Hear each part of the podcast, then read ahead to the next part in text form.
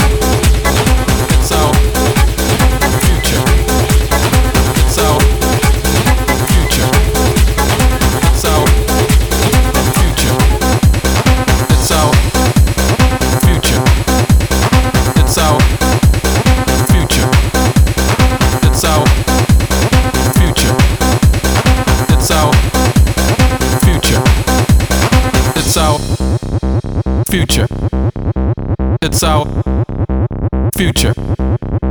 It's our future. It's our future.